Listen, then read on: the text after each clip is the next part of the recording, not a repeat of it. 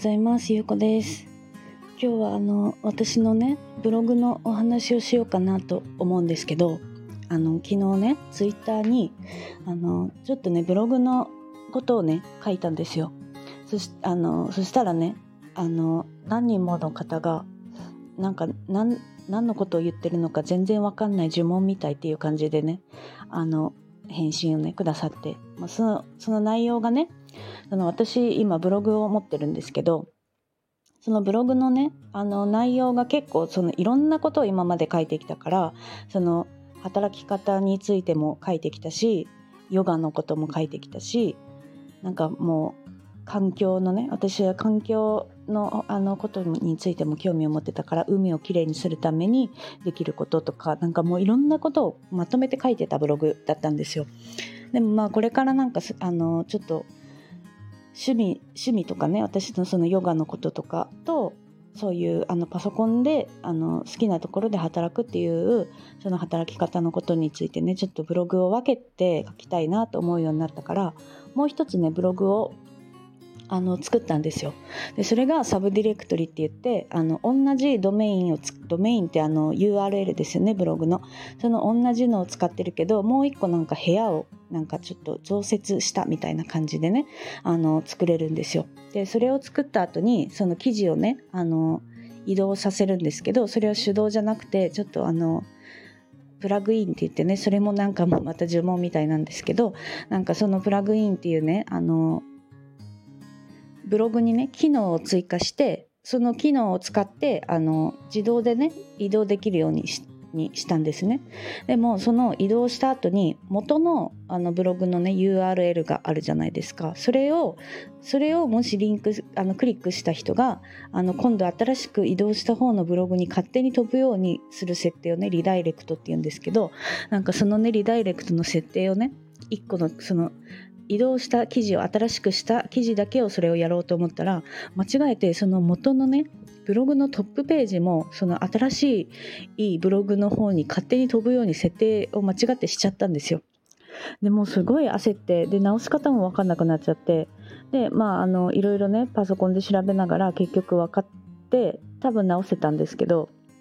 っていうね一部始終をねあのツイートしたらなんか全然何言ってるか分かんないみたいな感じにねあのなったんですよ。まああの私自身はねそのなんでそのツイートしたかっていうと、まあ、私もそうやってあのブログもうねあの何年6年とか7年とか多分10年ぐらいになるのかなブログ始めてねそれぐらいになるんですけどそれでも分かんないことはいっぱいあるよっていうことをねあのちょっと伝えたかったからあのそうやって書いたんですけどなんか私結構ねあの何でもできるって思われるタイプなんですよ。であの一人でね結構人に相談しないタイプだから何でもこうなんかやってあのやってみて分かんなかったら調べるっていうのがね私は結構自分でできるタイプなんですよねそのなんか Google で検索する時も分かんないことを調べるっていうことはねちゃんと私はあのできるからあんまりその悩んでるところを人に見せないことの方がやっぱり多いんですよねだからこうすごい私は何でもできるって結構思われるタイプなんですけどなんかちょっとあの今日はねあの私の失敗談のお話でもまあちょっとしようかなと思ってあの私はもともとねそうやってあのブログをずっと書いてきたんですね。であの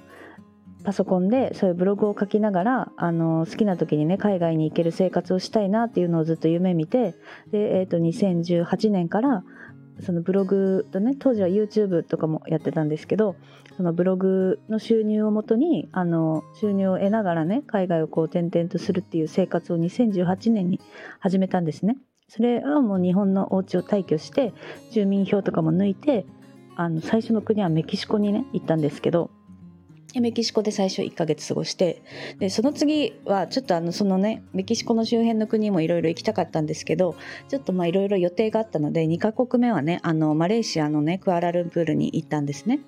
でそのマレーシアに行った2カ国目の時にあのブログのねあのサーバーって言ってまああの大家さんみたいな感じかなお家で言うとあのブログを置くためのあの場所をね貸してくれるところのにねお金を毎月毎月とか毎年とか払ってあのブログをね持つんですけどそこのサーバーからねあのメールが届いたんですよ。あの海外のウイルスに感染してるみたいだから初期化してくださいっていうメッセージが届いてね。でブログって基本的にあのバックアップを取ってでそのバックアップのファイルをねあの保存しとしとくんですね。何かあった時のために。で私はその知識がね全くなかったんですけどあのバックアップもそのさっき言ったプラグインって言ってねその機能を追加してあのバックアップを私は取ってると思ってたんですよ。であの初期化してくださいって言われたから初期化したんですね、ま、初期化って本当にもうリセットですよね。ブログの今まで書いてたやつを全部消すっていう作業をねあのしてくださいって書かれてたからそのまましたんですよ。でそしたらねあのバックアップがねあの取れてなかったんですよ。でそれであのバックアップが取れてないからそのまま全部消えちゃったっていうねあの話で。で私はね当時その自分のブログ旅のブログも持っていたけどあのアフィリエイトって言ってねその商品を紹介するあのブログもね3つぐらい持ってたんですね。で全部で5個ぐらいあのサイトをね運営してたんですよ。1個のサーバーで。でその5個5個あるうちの4つをねそうやって初期化あのやっちゃったんですよ。1個ずつ試せばいいのにね。あの4つあの消しちゃって4つとも全部ブログがなくなるっていうね。あのことを経験したんですね。でそのうちの1個がその旅のブログで旅のブログはねもう今までずっと何年も書き続けてた150記事ぐらいあるブログのね記事を全部消しちゃったんですよ。もう私本当にその時にもう一瞬さーってなんかこう血の気が引くみたいなねなんかもう感じになってもうえ？ってなんかもう焦るっていうかなんかもうもうなんか無心無心になってなんかどうしようっていうねなんかこう気持ちになったんですけどもうでも消してしまったものは仕方ないから何もできないから。でもあの私はねもうや今までこうやってもう絶対私はこうやって海外で生活するんだみたいな気持ちでやっと出て2ヶ月目でなんかこのまま私日本に帰るのもう絶対嫌だと思ったんですよ。今までここまで頑張ってきてやっとこうやって出てきたのになんか日本に帰るのは絶対嫌だっていう気持ちになってであの貯金もねもちろんあったのはあったんですけどなんかそれをね一回使い出すとなんかもうあの貯金を使った旅になってそのまま日本に帰りそうな気がしたからもう私はその貯金も使わないって決めてもうその日からねあのブログをまた新しくゼロから書き始めるっていう日々が始まったんですよ。でもうあのマレーシアにいるけどもう本当に本当に引きこもりでホテルとかカフェとかに行ってねずっともう一日中ブログを書き続けるっていう生活を始めようと思ってたんですよ最初。でも私はもうブログも何年もやってきてブログってそんなにあの書いて何ヶ月1ヶ月とか2ヶ月ですぐお金が入ってくるものじゃないっていうのをもう分かってるからさすがにこれじゃちょっと多分生活ができないなと思ってでその時にねあのもう藁にもすがる思いで始めたのがウェブライターだったんですよ。でもウェブライターははもう私は未経験だけど、まあ、ライターでそうやってライターじゃないあのブログでねあの何年もそうやって記事を書いてきた経験があるからもうなんとかなるかなっていうかもうもうこれしかないなと思ってもうあの飛び込んでねあの登録してあのサイトにね仕事を募集してるサイトに登録して仕事を始めたんですよ。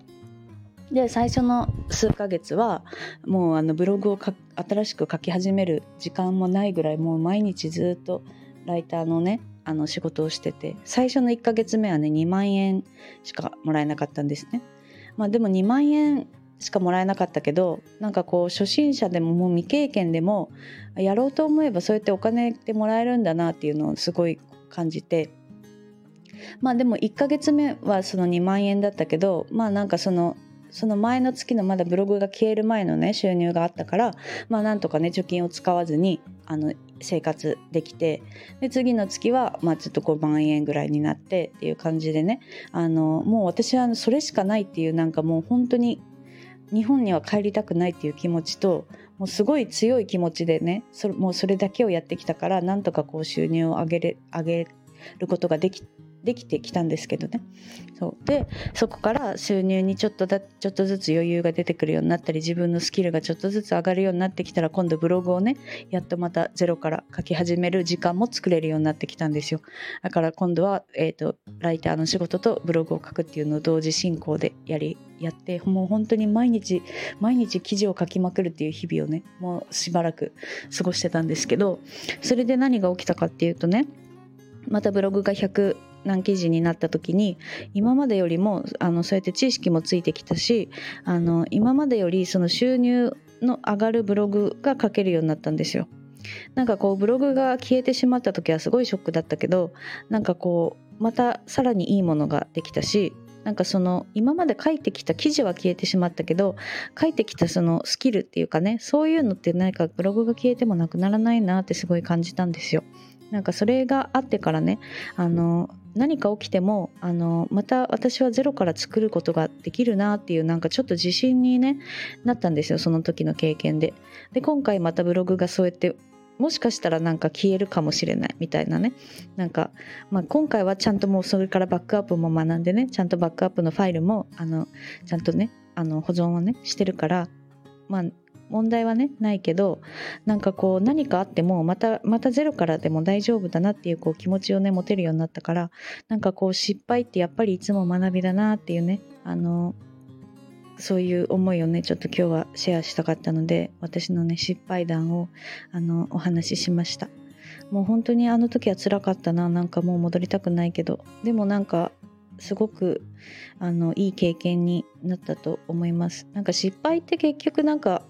絶対絶対起こることだから失敗がなく今まで成功してきた人って多分ねいないと思うんですよ。まあ、それができたとしてもあのその後ねまた何か何かが起きるとかねあの対処できなくなってくることもあるからなんか失敗しててよかったなって思える時って絶対来ると思うんですよ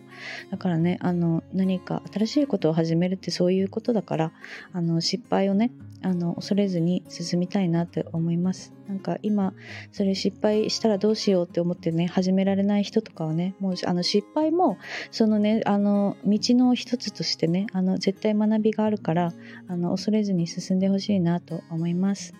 あの何かあったらねあの相談してください。私に答えられることだったらあの何でもあの答えますので。はい。あの今日はそういうお話をしたかったです。今日も聞いてくださってありがとうございます。